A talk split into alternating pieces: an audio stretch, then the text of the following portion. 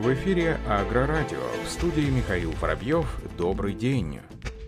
Татагроэкспо 2022 пройдет в запланированные сроки в период с 24 по 25 февраля этого года на территории Международного выставочного центра Казань-Экспо запланировано проведение четвертой специализированной сельхозвыставки достижения ПК Татагроэкспо 2022. Организаторами, как и прежде, выступят Министерство сельского хозяйства и продовольствия Республики Татарстан и Республиканский агропромышленный центр инвестиций и инноваций. В выставке планируют принять участие свыше 200 компаний, которые представят гостям и специалистам обширную тематику экспозиции, сельхозтехника и оборудование для АПК, растениеводство, животноводство, технологии переработки, услуги для АПК. Главная идея мероприятия – объединить всех представителей АПК России для живого общения, обмена опытом и демонстрации достижений предприятий. Выставка будет сопровождаться деловой программой, в рамках которой специалисты АПК обсудят самые актуальные вопросы отрасли, касающиеся развития земледелия, животноводства, растениеводства, сельхозмашиностроения, цифровых технологий и так далее. Центральным событием деловой программы станет расширенное заседание коллегии Министерства сельского хозяйства и продовольствия Татарстана, в которой примут участие руководители министерств и ведомств, главы районов, а также руководители агрохолдингов республики.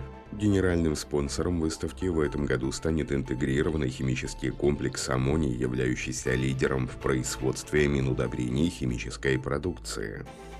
33-й съезд Ассоциации крестьянских фермерских хозяйств и сельскохозяйственных кооперативов России АКОР состоится 16-17 февраля в Москве в очном формате с обеспечением санитарных норм и требований. Об этом сообщается на сайте организации. Традиционно в работе съезда примут участие главы фермерских хозяйств и руководители кооперативных объединений из 70 регионов России, представители федеральных и региональных органов власти, власти Россельхозбанка, Росагролизинга, научного сообщества. Напомним, что ассоциация объединяет более 92 тысяч фермерских хозяйств, 1500 сельхозкооперативов, 600 районных организаций, а также Движение сельских женщин России и Союз сельских кредитных кооперативов.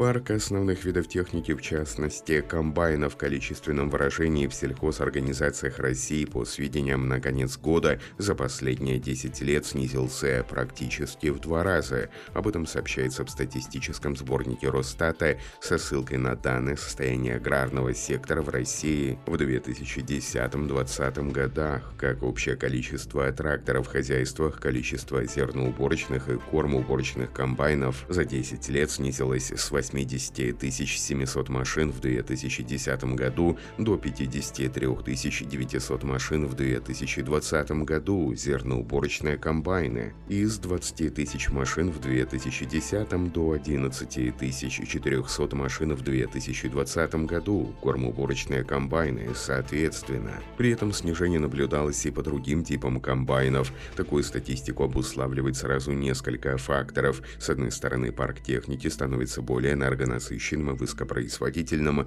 хозяйства все больше и чаще приобретают именно мощные машины, способные заменить в поле сразу несколько агрегатов. Дополнительно к этому данные комбайны могут работать и с максимально широкими адаптерами и жатками. С другой стороны, уровень износа комбайнов в хозяйстве все еще остается достаточно высоким. В небольших КФХ различных регионов все еще можно встретить такие комбайны, как Дон 1500, Енисей 1200 и другие машины, возраста эксплуатации эксплуатация которых превышает 25 лет. В дополнение к этому стоит отметить, что за исключением зерновой отрасли, все остальные специализированные сферы пока еще не получили должного развития, несмотря на всестороннюю масштабную поддержку правительства и Минсельхоза.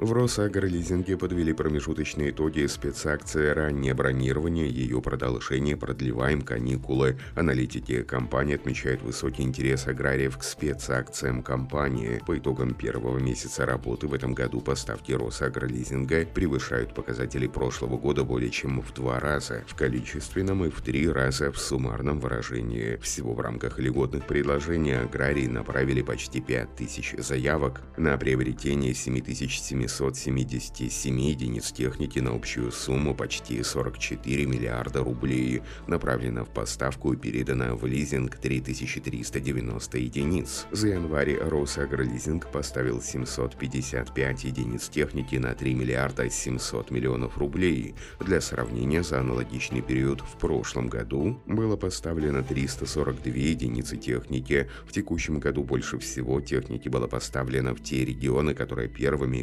приступают к посевной. Это Краснодарский край, Республика Крым, Самарская область, Саратовская область, Республика Татарстан.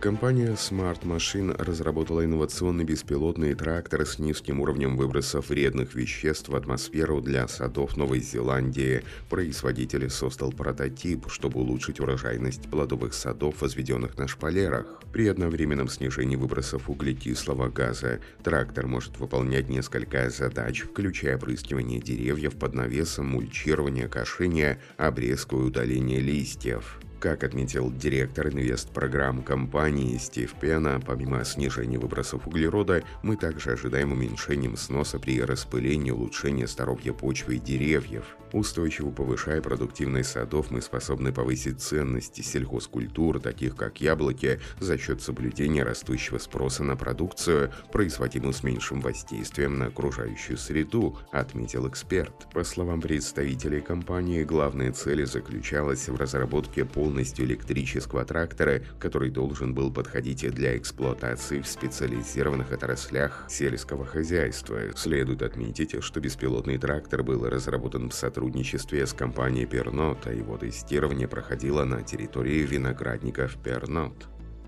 Компания John Deere объявила об усилении партнерства с нидерландским субпоставщиком Крамп. Отметим, что запчасти John Deere уже были представлены компанией Крамп в Германии, Испании, Франции, Польше. Теперь к ним добавится Венгрия, Эстония, Болгария и Финляндия. Напомним, что компания Крамп была основана в 1951 году и является одним из крупнейших поставщиков запчастей в Европе. В 2020 году компания за год набрала оборот по поставке запчастей в 900 553 миллиона евро, что означает рост более чем на 9% по сравнению с 2019 годом. Кроме того, ассортимент продукции Крамп включает более 500 тысяч товаров, а его запас составляет 218 миллионов единиц.